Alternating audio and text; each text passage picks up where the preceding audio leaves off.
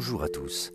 Pour le deuxième épisode de notre saga sur les animaux étranges, découvrons aujourd'hui l'extraordinaire potentiel de ceux que l'on appelle très communément les cons.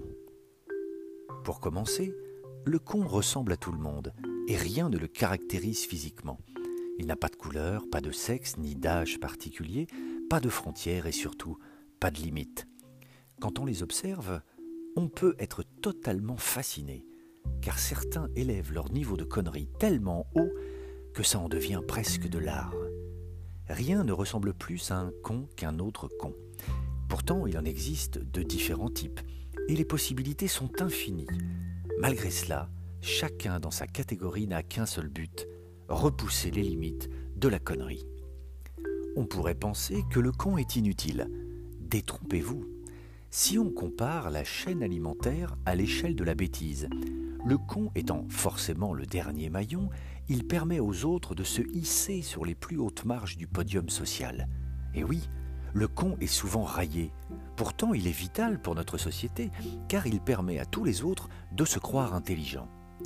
D'ailleurs, parfois, il vaut mieux faire semblant d'être con pour éviter d'être embêté par ceux qui se croient intelligents.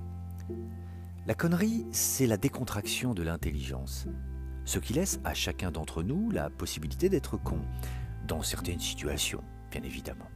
Et il est vrai qu'on ne s'en prive pas. Alors que le vrai con, lui, est tellement talentueux et entraîné dans son domaine qu'il est régulier, toujours au top de la connerie. À ce niveau-là, c'est du génie, alors il se croit brillant. Le con pense que de l'intelligence, il en a à revendre, lui, sans savoir qu'il a déjà tout vendu. Ainsi, parfois, on regarde certaines personnes en se disant Non, mais sérieusement, c'était lui le spermatozoïde gagnant? Après une cinquantaine d'années à les observer, j'ose avouer que les cons me surprennent toujours. Croyez-moi, à mon âge, on ne reconnaît plus les lettres de près, mais on reconnaît les cons de loin. Eh bien, malgré tout, certains se révèlent l'être sans que j'ai eu le temps de m'en douter. Les cons, ça ose tout, c'est même à ça qu'on les reconnaît. Mais pour vraiment reconnaître les cons, et ainsi éviter bien des désagréments, nous pourrions les obliger à porter un nez de clown, par exemple. Ainsi, le monde ressemblerait à un magnifique champ de coquelicots. Ou alors en leur faisant mâcher du chewing-gum. Ainsi, nous pourrions les repérer. Car il y a con s'il y a bulle. Ou alors la version photovoltaïque, en les habillant d'une couleur fluorescente. Euh, ah mais non, non, là ça ne marche pas évidemment dans ce cas, parce que du coup ce serait la Terre qui éclairerait le Soleil, donc euh, automatiquement... Bref, cela dit, dans la vie ce n'est pas grave d'être con. Ce qui est grave, c'est de le rester. C'est vrai, on a tous été jeunes et un peu cons. Mais seul le con peut croire qu'en restant con, on reste jeune. Même si on sait que le grand chêne, lui aussi, a été gland.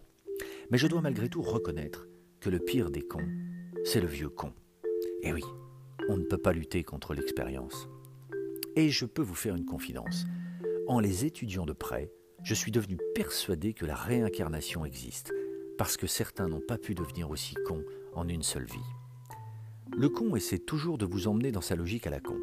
Sûr de lui, il va essayer de vous persuader qu'il a raison. C'est celui qu'on appelle le conquistador.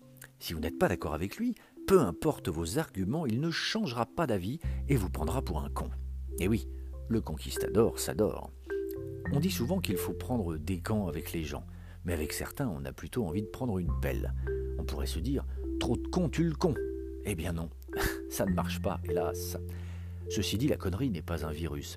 Pourtant, il semblerait qu'elle soit contagieuse. Et malheureusement, AstraZeneca, Pfizer ou les autres ne trouveront jamais de vaccin contre la connerie. Les variants sont bien trop multiples.